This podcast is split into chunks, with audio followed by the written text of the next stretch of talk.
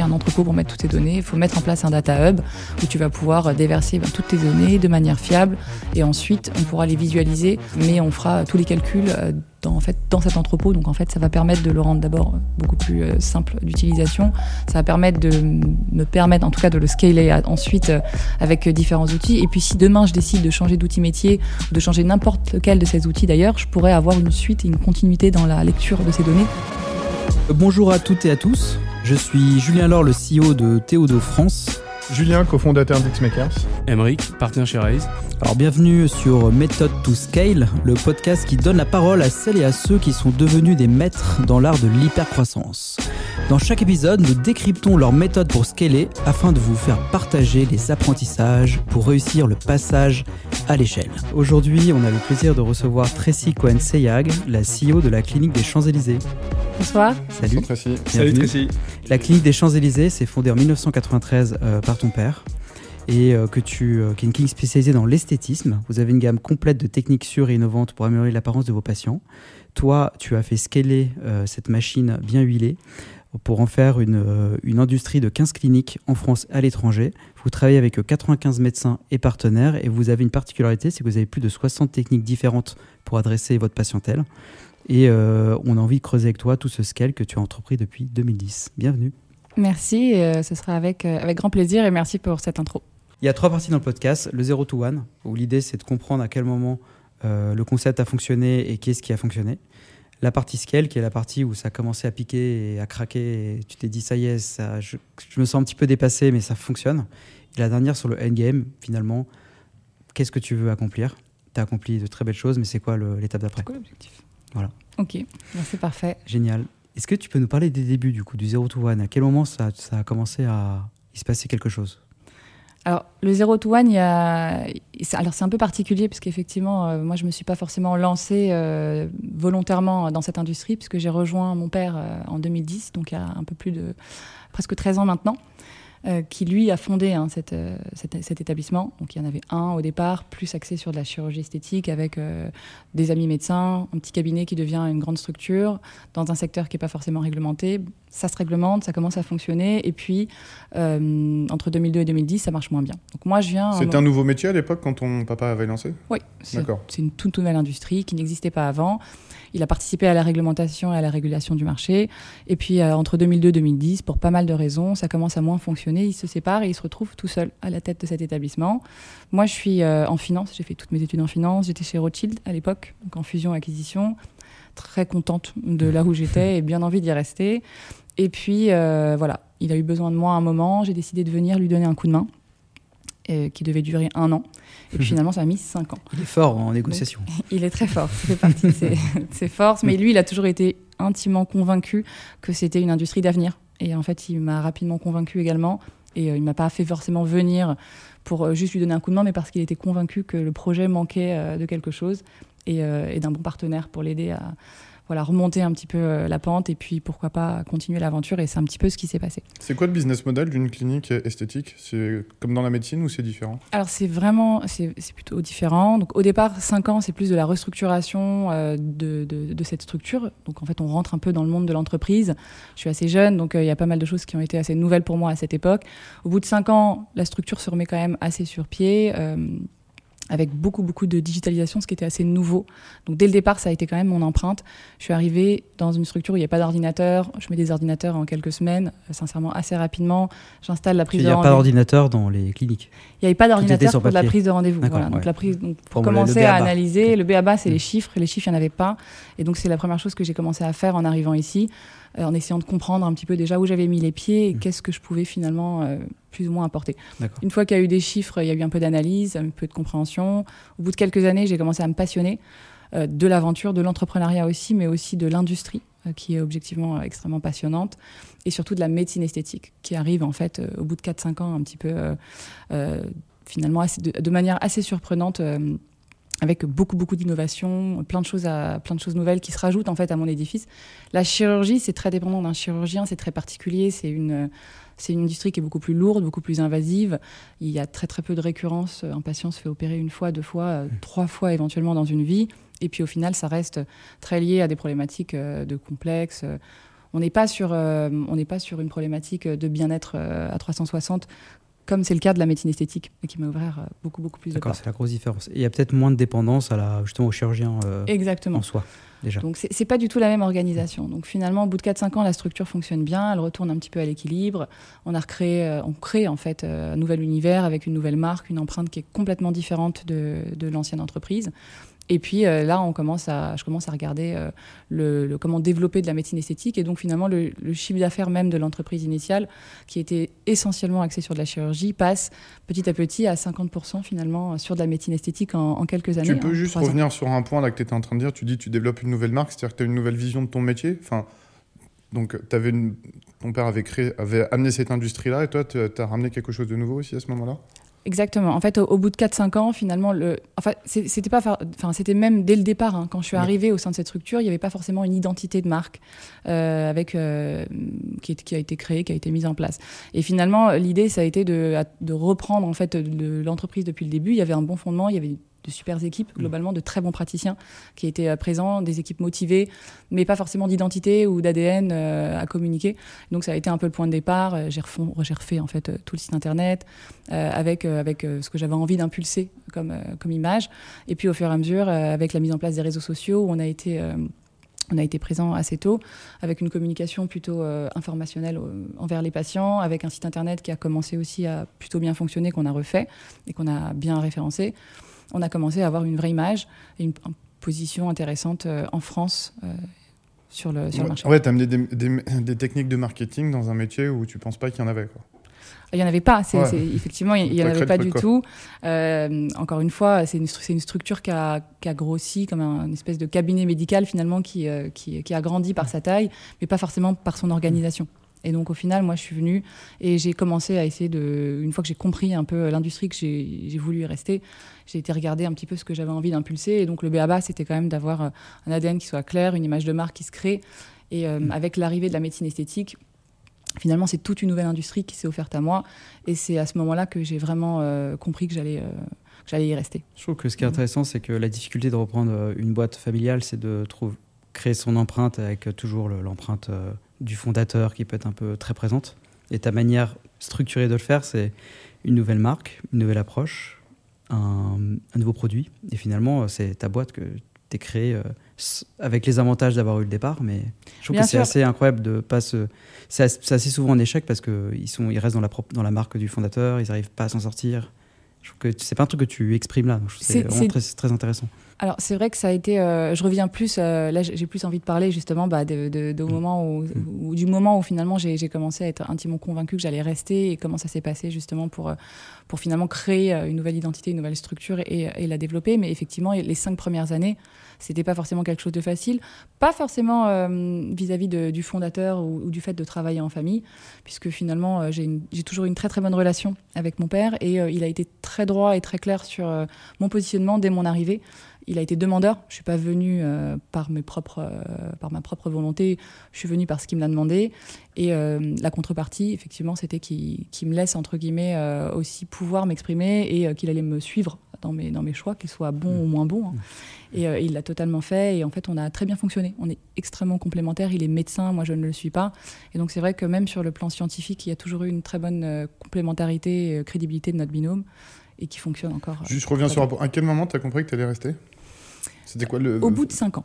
Il m'a, mis il m'a fallu vraiment 5 ans pour, euh, pour me dire en fait que j'allais y faire ma carrière. D'accord. Euh, pourquoi? Parce que j'ai, je me suis très vite passionnée de l'entrepreneuriat. Donc ça, c'est, ça a été euh, vraiment une révélation pour moi. Au départ, je n'avais pas forcément cette idée en tête. Par contre, l'industrie de la chirurgie esthétique pure n'est pas une, une, industrie, on va dire, qui me passionnait.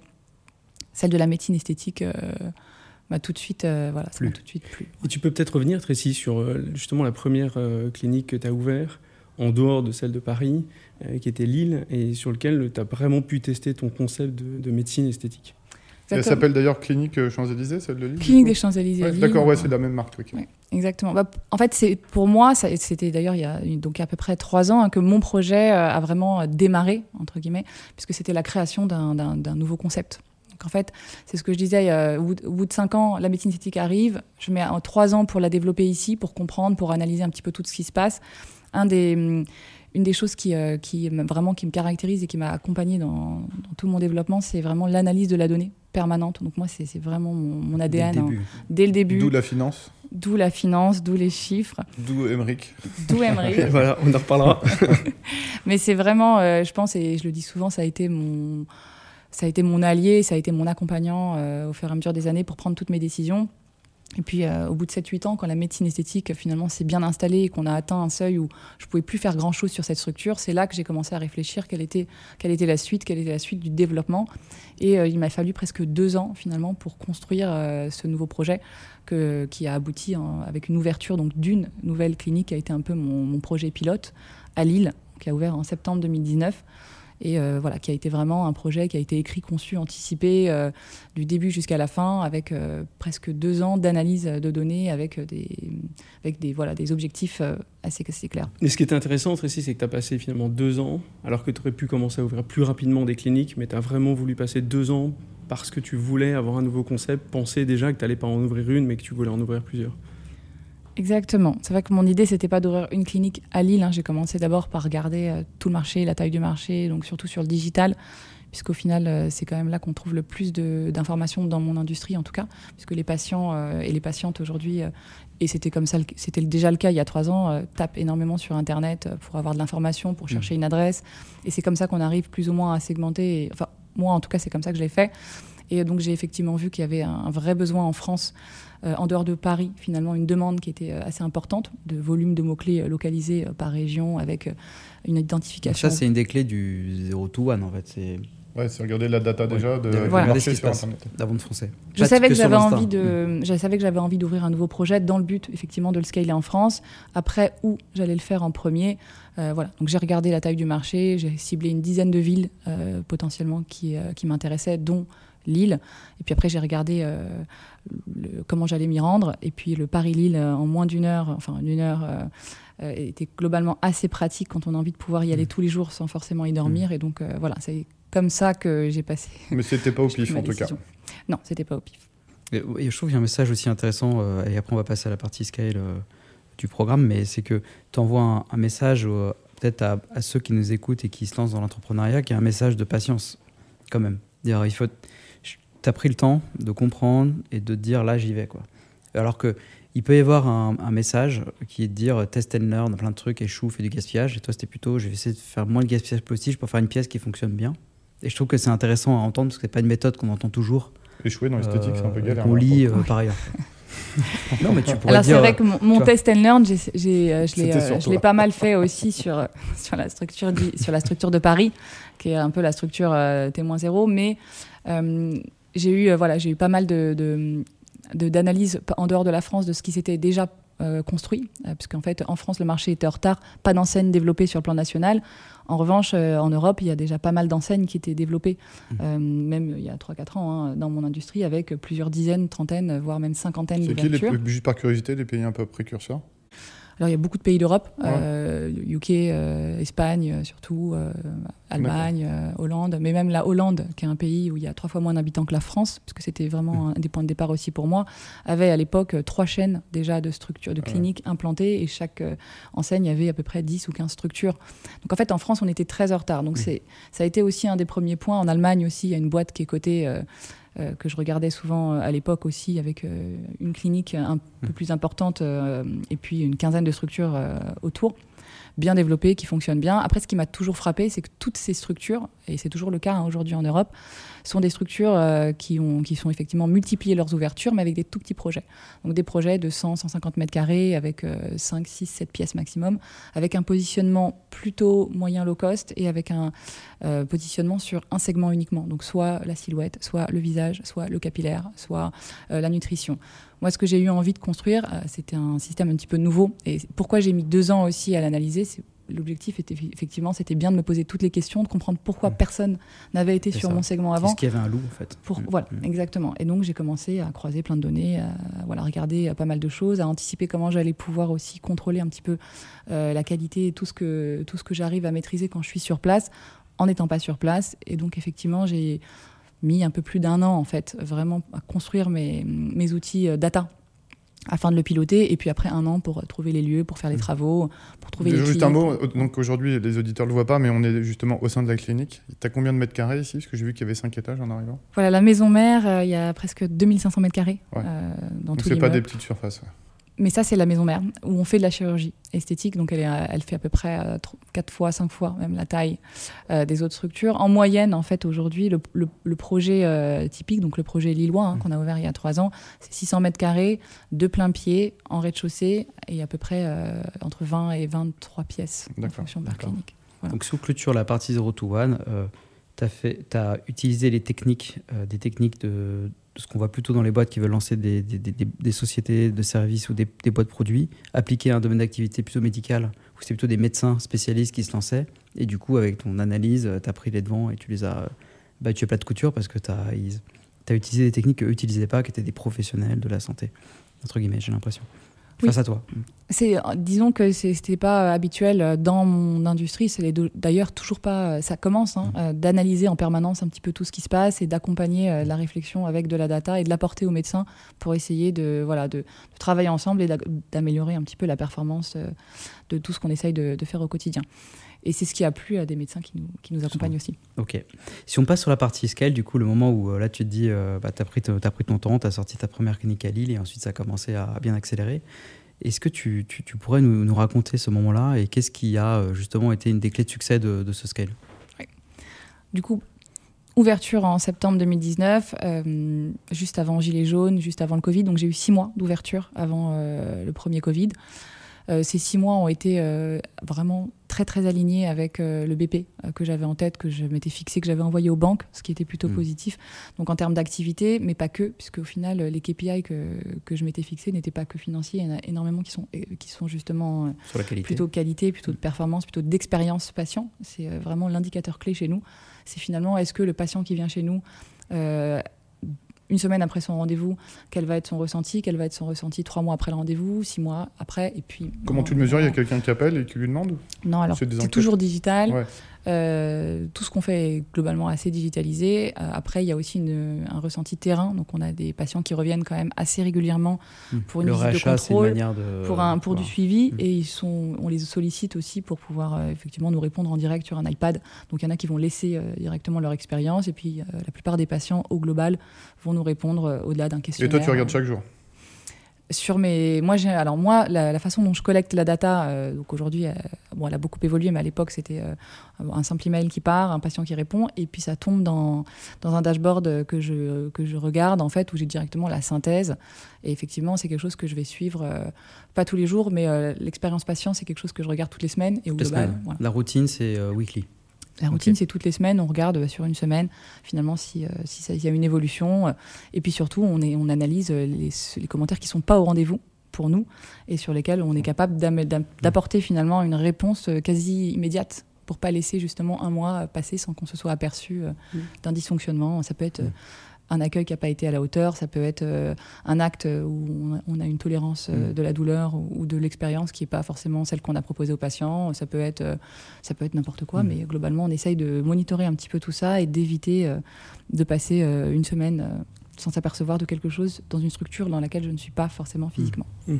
Mais justement, j'aimerais bien qu'on revienne là-dessus et qu'on fasse un, petit focus parce que bon, pour nos auditeurs, on se connaît depuis longtemps et, euh, effectivement, j'ai eu la chance de pouvoir euh, t'accompagner puisque Raise a investi à tes côtés, euh, ça fait déjà maintenant en mai 2022. Exactement, bah, on, doit fêter nos un an. On doit fêter nos un an, voilà. on a déjà fait tellement de choses. venir à la soirée Et, et c'est vrai que dès que je t'ai connu, tu me parlais toujours de data, de tes KPIs, de tes dashboards, etc. Ça vaut le coup, je pense, qu'on fasse un focus sur ce que tu avais à l'époque, parce que tu avais déjà beaucoup euh, euh, organisé en fait euh, tes centres. Tu étais assez persuadé que pour pouvoir les suivre, comme tu le dis, tu vas pas pouvoir être physiquement dans tous tes centres, donc il fallait que tu mettes une infrastructure data. Est-ce que tu peux nous dire ce que tu avais à l'époque et les limites que tu voyais Et puis après, on parlera des évolutions. Oui, très bien. Donc c'est vrai que quand je parle de, monitorer, c'est euh, c'est un monitor qui, enfin un monitoring qui est vraiment lié à, tout le parcours patient. Donc euh, dès qu'un patient va rentrer euh, dans la clinique, dès qu'il va passer un appel, dès qu'il va envoyer un email, dès qu'il va faire un acte, on monitore un petit peu toutes les toutes les étapes finalement. Est-ce qu'elle s'est bien passée Donc un exemple, un exemple c'est les appels, c'est un vrai point de contact premier pour beaucoup de patients. Donc, soit on va prendre rendez-vous en ligne, c'est 50% des rendez-vous, et 50% les patients appellent. Et quand on a un appel, on est. Intéressant de garder ça en tête. garder, un, garder un téléphone. Exactement. 50%, vous perdez 50% du business. 50% qui, qui, nous appellent parce qu'ils ont un besoin de conseil. Et c'est aussi là où euh, nous, on intervient et euh, on, prône justement l'expérience et le conseil qu'on est capable de donner euh, en permanence. Et donc, c'est important quand il y a un appel de savoir qui est-ce qui a pu répondre, sur quel thème porter l'appel. Et puis finalement. Ça, c'est des données que tu récoltes C'est des données que je récolte depuis des années. Exactement. J'ai changé trois fois d'outils pour les récolter parce que derrière, euh, en back-office. En fait, moi, je mets en place des outils et en fonction de comment je récupère la data, est-ce que c'est facilement exploitable, je peux changer d'outil. C'est souvent une des raisons pour lesquelles je change d'outil. Et puis la simplicité d'utilisateur aussi pour mes équipes. Voilà. Mais euh, l'appel étant quelque chose de très important pour nous, en tout cas, j'ai mis un outil assez, assez tôt pour pouvoir monitorer justement la qualité, l'écoute, la formation si nécessaire, et puis aussi l'expérience patient, le retour patient, et puis tout simplement l'activité pourquoi on m'appelle, pour quel type de prestation, et est-ce que le rendez-vous finalement au terme de cet appel va être pris ou pas. Euh, et pourquoi euh, quand ouais, c'est intéressant de traquer des appels, c'est pas quelque chose que tu entends euh, régulièrement dans les podcasts, que tu sais, on est dans la culture du tout digital, mais toi tu traques un, coup de téléphone comme d'autres traquent un parcours client sur un site e-commerce. Bah, je, regarde ce qui se passe sur mon site, je regarde ce qui se passe en ligne au téléphone, par email, effectivement, puisque c'est un peu les trois, les trois canaux d'entrée. Mm. Et puis derrière, le tableau de bord avec les KPI qui sont induits, enfin, liés à cette activité va me permettre de savoir justement à Lille versus à Paris, puisqu'au départ j'avais deux structures, euh, la qualité, le nombre d'appels euh, et ce pourquoi on m'appelle dans les différentes structures, et puis le, taux de, le taux de qualification des appels, le temps d'attente, la durée de l'appel, et aussi est-ce qu'à la fin de cet appel, est-ce que le rendez-vous a été pris ou pas, mmh. lorsque c'était une demande d'information. Typiquement, euh, et ça me permet de voir justement si c'est un problème de formation, euh, ce qui est souvent le cas. Finalement, quand on réécoute un appel, on se rend compte qu'en fait, le patient euh, a un vrai besoin, un besoin d'être conseillé. Et quand il est face à quelqu'un qui euh, ne prend pas le temps ou qui n'a pas les, qui n'a pas les réponses aux questions, ça peut, mm. ça peut inciter le patient à se dire bon ben c'est peut-être pas l'endroit où j'ai envie. C'est génial. Ça t'arrive des fois de, de, de, réécouter justement des appels qui sont pas très bien passés? Alors à l'époque, euh, c'est évidemment, euh, j'écoutais un petit peu tout ce qui se passe et le but c'était de le faire en toute bienveillance et avec les équipes qui sont assez euh, assez motivées justement pour être coachées et pour s'améliorer. Aujourd'hui, on a un service qualité qui est dédié en permanence et qui justement permet aux équipes formatrices de pouvoir réorienter en permanence et renvoyer des mentors ou des formatrices sur place pour coacher toutes nos beauty coachs et toutes nos hôtesses d'accueil sur des thématiques différentes. Parce qu'on est dans un le, vrai sujet de mon métier, c'est le, nombre de prestations qu'on propose. Euh, il y en a énormément, hein, plus que 60 même. Hein. Il y en a, on a euh, à peu près euh, une centaine de traitements et chaque traitement a des sous-traitements. Mmh. Donc en fait, pour pouvoir être capable de répondre de manière assez complète à un patient, ça nécessite des mois vraiment de formation et d'apprentissage. Donc on a, on a un e-learning qui est assez pareil, hein, qu'on a mis en place il y a quelques il y a quelques mois, ça va faire un an, remarque ça passe, pour pouvoir justement faciliter le parcours d'apprentissage. Mais c'est déjà c'est un vrai enjeu chez nous que les, les, salariés qui viennent bosser chez nous euh, mettent du temps en fait à vraiment vraiment bien maîtriser le spectre de tous nos traitements et être capable d'apporter euh, vraiment un conseil qualifié. Juste un petit focus, que tu as parlé de Beauty Coach. Alors je suis désolé, ça m'a fait une vieille analogie avec le Genius Bar chez Apple. Ça n'a rien à voir. Mais c'est quoi le rôle du Beauty Coach?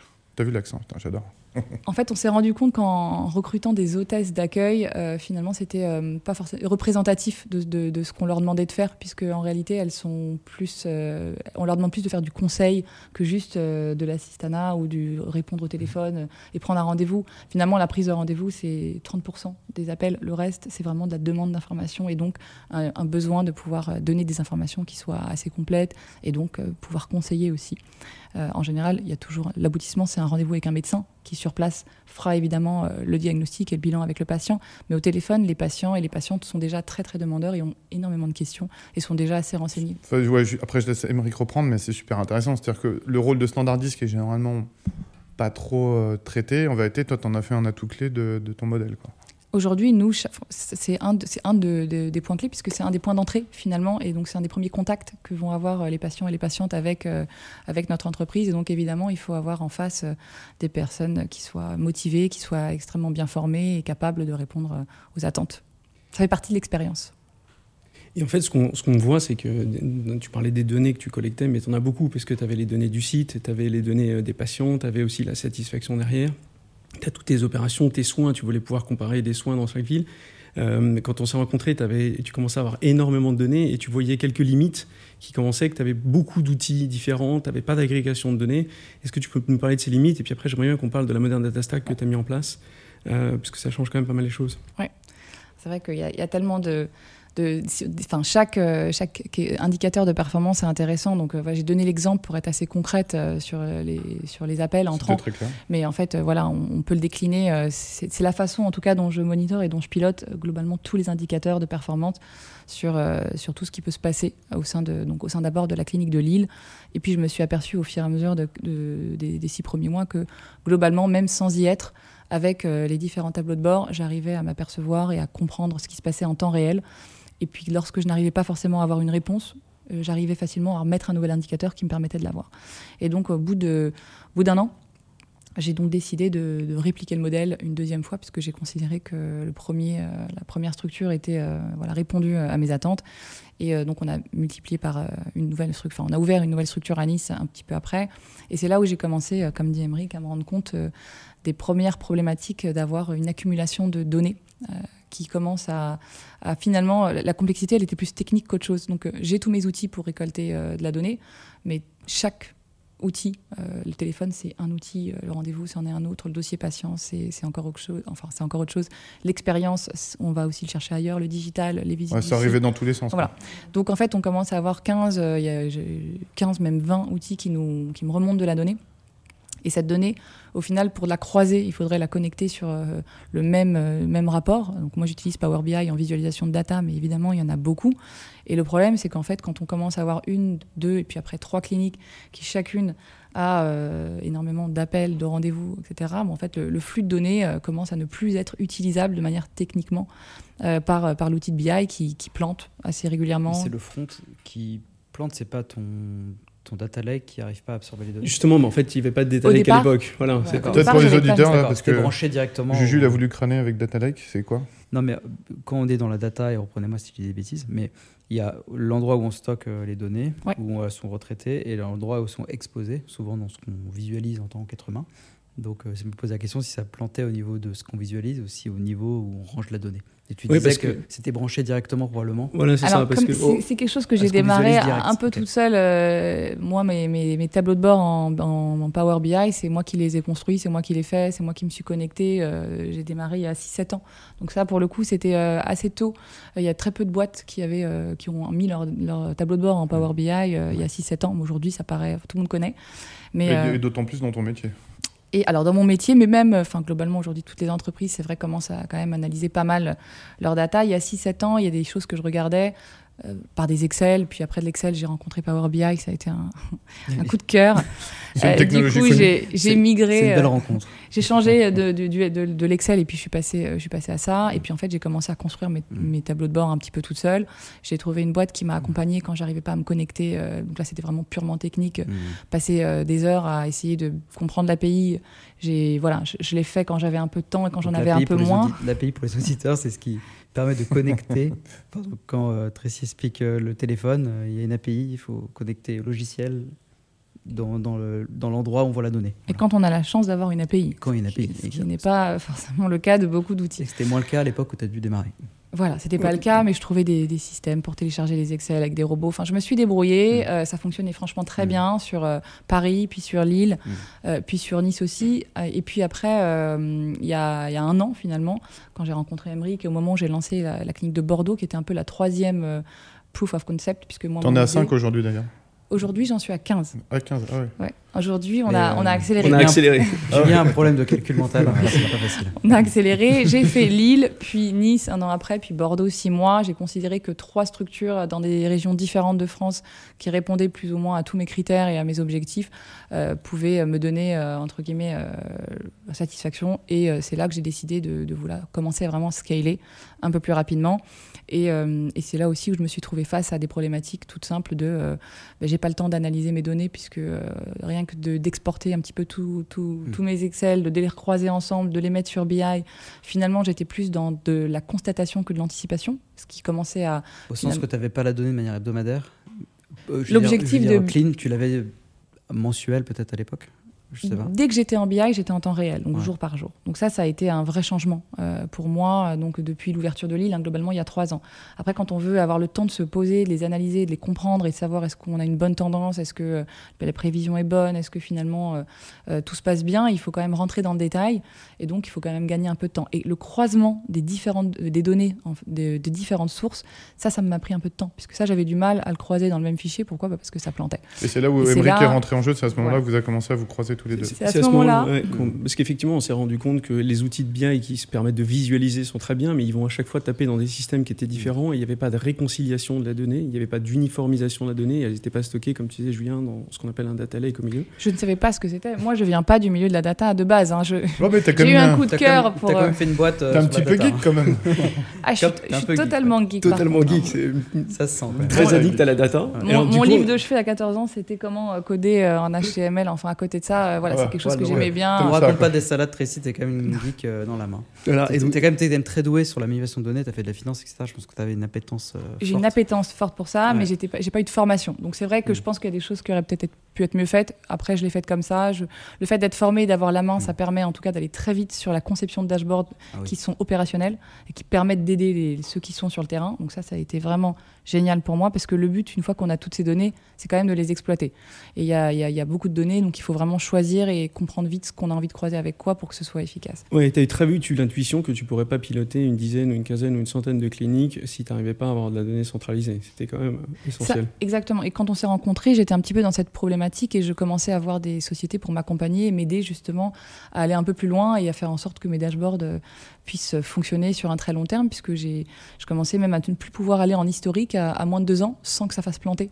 Euh, ouais, c'est-à-dire que là, ce qui marchait pour 1 à 15, c'était euh, tout explose. Ça ne marchait pas. Finalement, ben, après Bordeaux, de, de toute façon, j'ai eu envie d'initier une dizaine d'ouvertures. et c'est à ce moment-là que j'ai rencontré Raise, et donc ça m'a effectivement permis. et en plus, Emeric. Et en plus, Emric. Monsieur Data. Voilà, donc on a eu euh, voilà. On a eu quelques bonnes sessions sur la data et, donc du coup tu peux peut-être expliquer ce qu'on a mis en place pour nos auditeurs. Et en fait ça, ça, a été euh, une réponse euh, du coup assez assez facile à ma question puisque l'idée c'était quels sont les next steps pour moi pour pouvoir rendre la machine beaucoup plus stable. Et donc là très vite Emric qui lui a déjà fait ça plusieurs fois et accompagné pas mal de sociétés m'a dit bah, en fait il faut faut créer un entrepôt pour mettre toutes ces données. Il faut mettre en place un data hub où tu vas pouvoir déverser ben, toutes tes données de manière fiable. Et ensuite on pourra les visualiser, euh, mais on fera tous les calculs euh, dans, en fait, dans cet entrepôt. Donc en fait, ça va permettre de le rendre d'abord beaucoup plus euh, simple d'utilisation.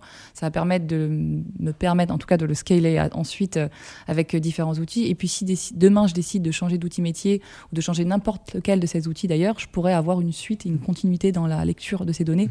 Ce qui était aussi un de mes problèmes, puisque des fois j'en venais pour ne pas casser mon historique ou mon utilisation de données à réfléchir quand je rencontrais des fois un outil qui me paraissait mieux sur le plan interface, euh, sur, euh, même sur la qualité de service. Mais euh, voilà, le fait de tout devoir reconstruire en termes de data, ça pouvait être une, question pour moi en termes de choix. Et aujourd'hui, ben, ça me permet de... C'est ça l'entrepôt que tu appelles l'entrepôt. C'est-à-dire que tu as fait les fondations, maintenant tu peux y aller, envoyer de la data, aller traiter. Et si tu dois changer le système par-dessus, peu importe. Aujourd'hui, on, a choisi BigQuery, qui est un système qui est hmm. voilà, globalement assez, assez reconnu pour ça. On l'a mis en place en moins de deux mois, ce qui est assez rapide. Euh, en tout cas, euh, j'étais assez étonnée parce que je pensais que c'est un projet qui mettrait un peu plus de temps. Mmh. J'ai recruté euh, un business analyst. Donc aujourd'hui, j'ai un binôme sur ces sujets, d'ailleurs, qui prend la main, qui est super et qui a vraiment, c'est lui qui a tout co-construit avec, avec une boîte qui nous a accompagnés.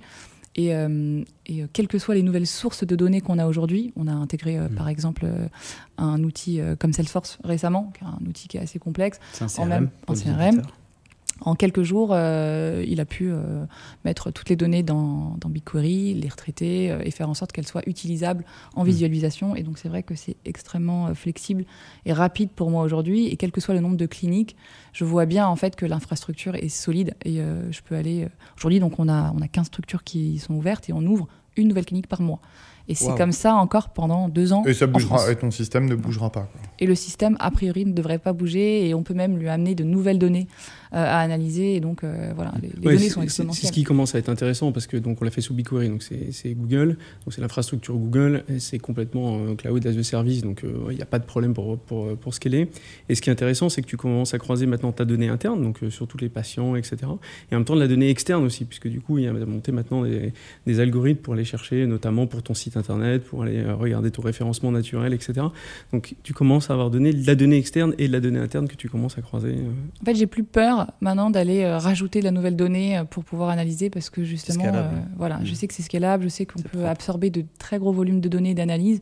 Et là, ce qui commence à être super intéressant et ce qui est assez nouveau, du coup, c'est le croisement entre ces différents types de données. Donc, je suis capable d'aller mesurer plein de nouveaux indicateurs que j'osais pas faire avant puisque je savais que. Un exemple, par exemple, juste pour illustrer un indicateur que tu as créé grâce à ça?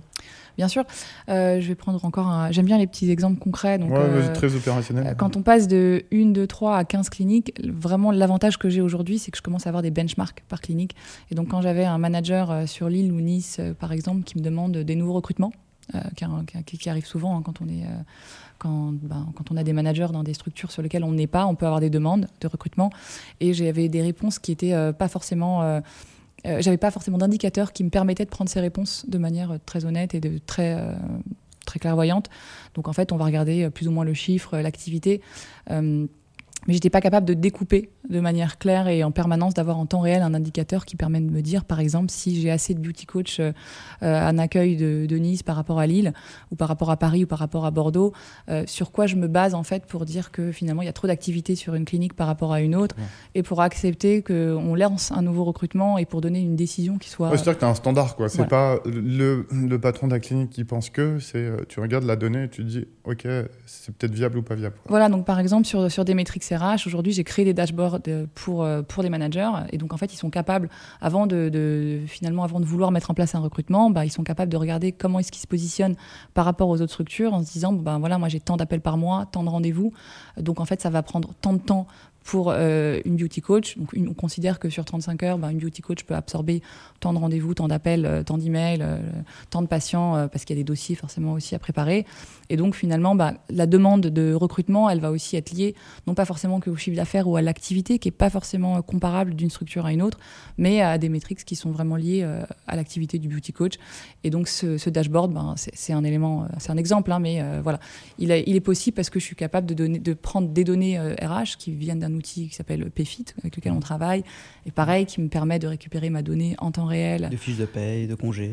Exactement, d'heures, et de, de, structurer, si même si ça salarié fait euh, plusieurs missions, on est capable de segmenter. Enfin voilà, on est capable de récupérer en tout cas une donnée assez fine sur ce qu'il fait, de savoir ce qu'il fait et de le croiser avec des outils plus opérationnels comme le nombre d'appels qui vient d'un outil téléphone, euh, le nombre de, rendez-vous qui vient d'un outil métier. Donc typiquement, c'est un ratio qui va se qui va se créer à partir de trois ou quatre outils différents.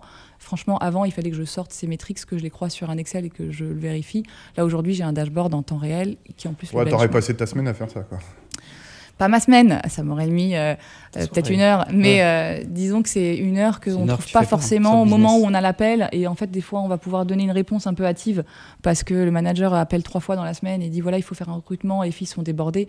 En réalité, si on voit que quatre cliniques sont, dans, sont dans la range et il y en a une qui sort du lot et qui veut un recrutement et il n'y a pas de raison, c'est sûrement parce qu'il y a une mauvaise optimisation de son planning ou parce qu'il y a quelqu'un qui est peut-être moins bien formé ou, sous, qui sous-performe tout simplement. C'est top.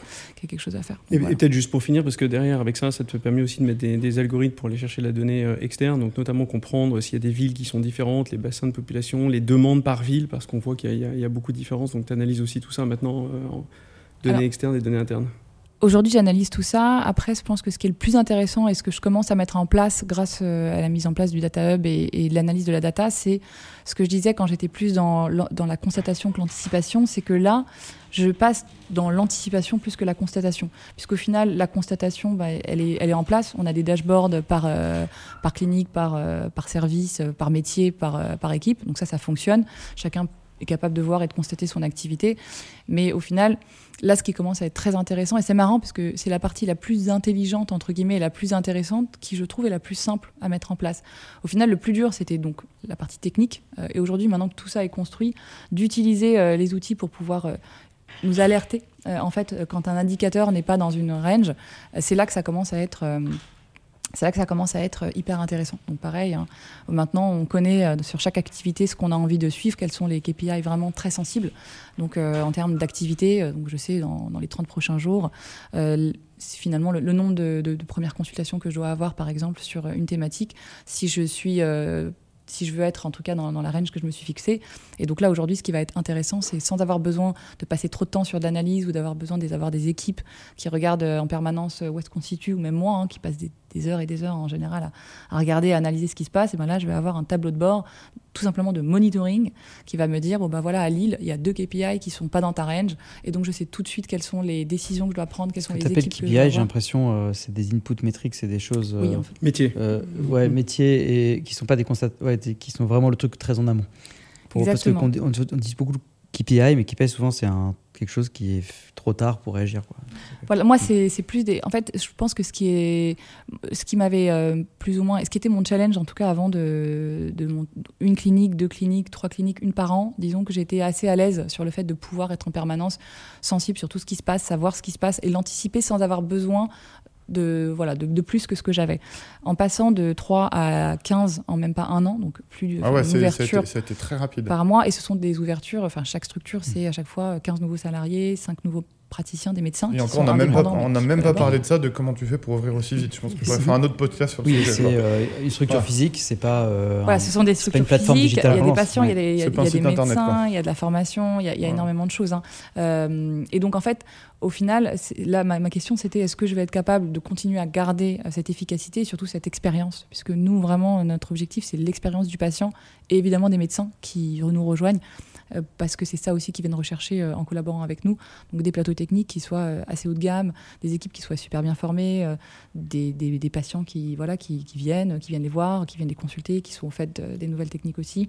Et puis globalement, une expérience patient qui est ultra positive, donc un patient qui ressort de chez nous et qui, a envie de revenir et qui, qui, reviendra. Et donc tout ça, en fait, ça, a été le, le, vrai challenge sur le, le, passage de 3 à 15 et ces outils. Et quand on passe de 3 à 15, en tout cas, ça a été, ça a été mon cas, parce que j'étais. Euh, enfin, on est, je suis, hein, on est toujours une petite équipe euh, aujourd'hui à la tête de, de, de tous, tous, ces développements. Ça a été d'être sûr en fait de ne pas passer à côté d'indicateurs clés, puisque je sais très bien que je n'allais pas avoir le temps sur 15 structures d'analyser euh, de manière extrêmement finement tout ce que je pouvais analyser quand j'avais une structure à ouvrir par an. Et donc ces, ces, ces, indicateurs finalement qui remontent un petit peu tout seul, le fait d'avoir un, un, système un petit peu intelligent qui va me remonter uniquement là où je dois avoir mon point de focus, bah là pour le coup ça commence à être euh, voilà, super efficace et euh, j'ai pas besoin d'avoir une batterie de 15 ou 20 business analysts qui sont euh, sur mes chiffres, j'en ai pas de toute façon, j'en ai toujours qu'un.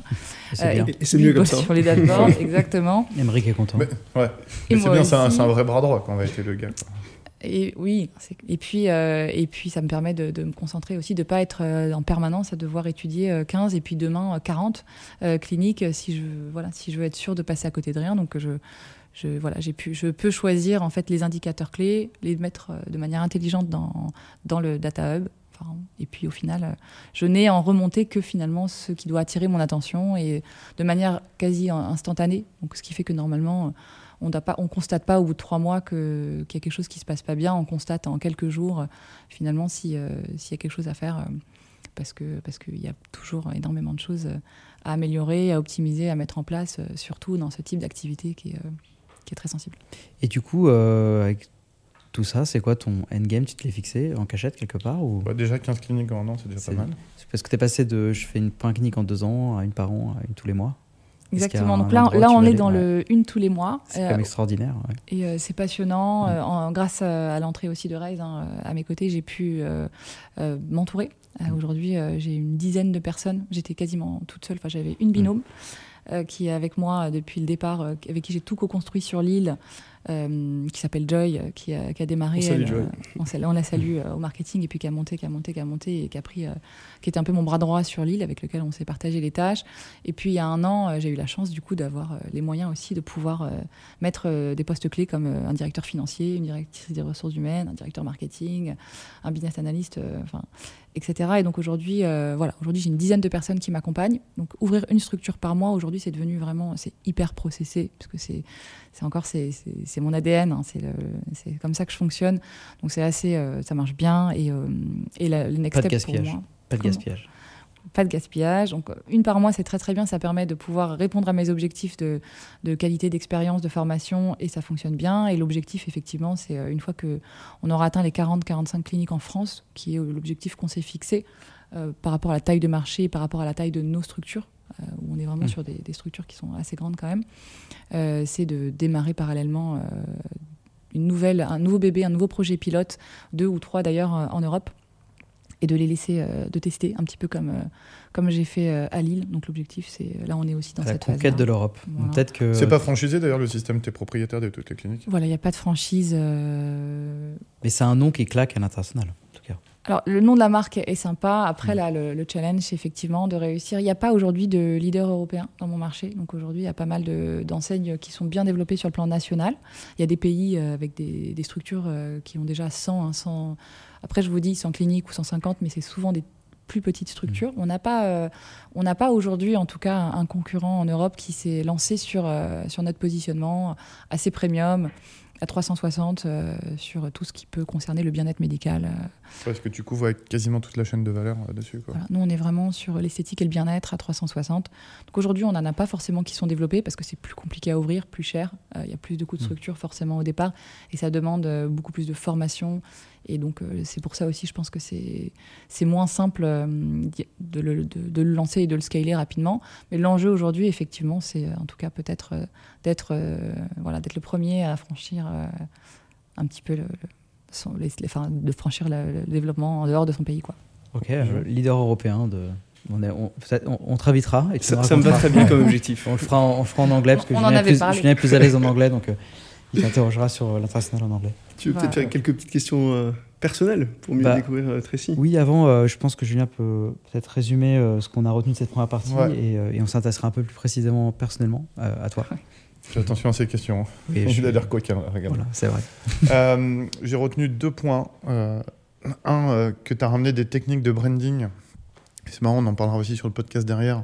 Tu as compris que l'importance de la marque était essentielle, même dans un métier qui a priori est plutôt traditionnel et tu dis que le, marketing n'a pas lieu d'être dans ce qui pourrait être associé à une activité de, médecine.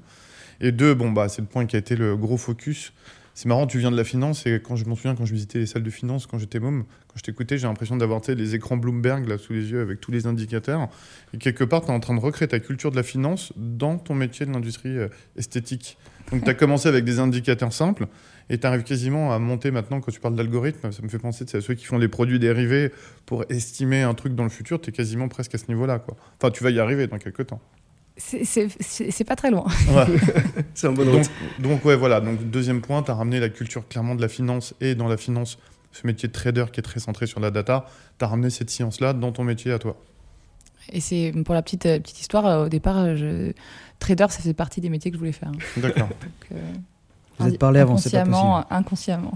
Ou alors ce mec est trop smart. Moi, je pense que deuxième option. Et tu me surprends tous les jours. Hein. non, mais c'est vrai, c'est marrant. J'hésitais pendant longuement entre finance de marché et finance d'entreprise. Ça a été un vrai challenge pour mm. moi. Je ne savais pas où m'orienter. J'ai fait des stages dans les deux d'ailleurs. Mm. Et puis finalement, j'ai bien aimé quand même euh, le côté un peu réel de, de, l'entreprise, euh, plus que la salle des marchés. Mais voilà. J'ai l'impression que tu as fait un choix euh, judicieux.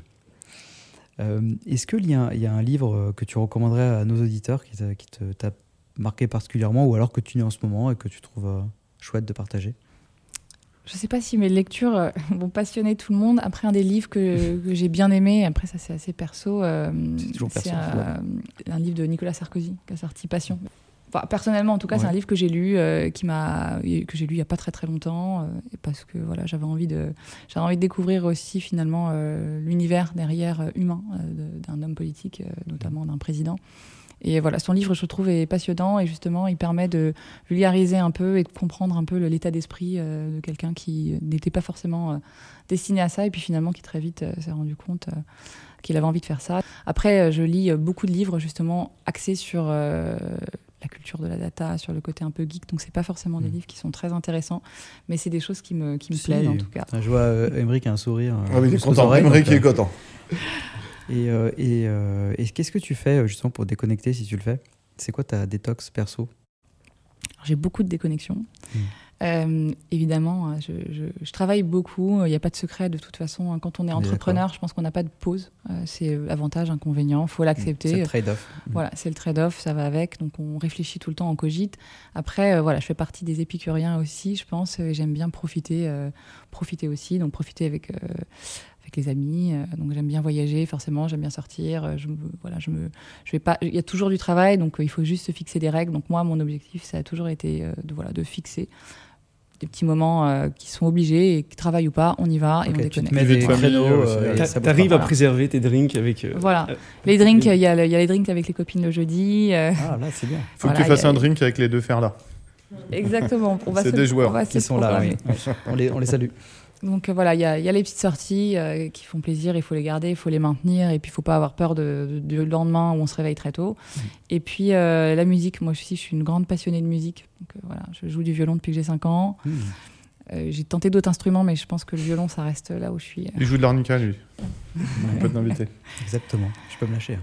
Et donc voilà, la musique, ça reste aussi un vrai moment de détente et de décompression. Et puis récemment, récemment comme beaucoup, c'est pas très original, mais je me suis mis au paddle qui est une sorte de sport où on n'a pas besoin d'être ultra sportif pour euh, décompresser. Et euh, c'est euh, vraiment un, sport, en tout cas, qui, qui participe à beaucoup de détente, beaucoup de décompression, parce qu'on rigole, c'est ludique. C'est très télégénique pour ceux qui ne connaissent pas, à aller regarder, c'est très sympa. Voilà, c'est très sympa. Et aujourd'hui, en tout cas, ça fait partie de, voilà, de mes petites pauses du quotidien.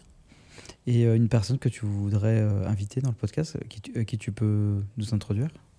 Alors, il y en a plusieurs, sincèrement. C'est bien ça. Voilà, donc je peux, je peux en citer deux. Ça t'a pas effrayé un, petit post, un, petit post, déjà sur Instagram, ça sera pas mal. 100 000 views, ça sera très bien.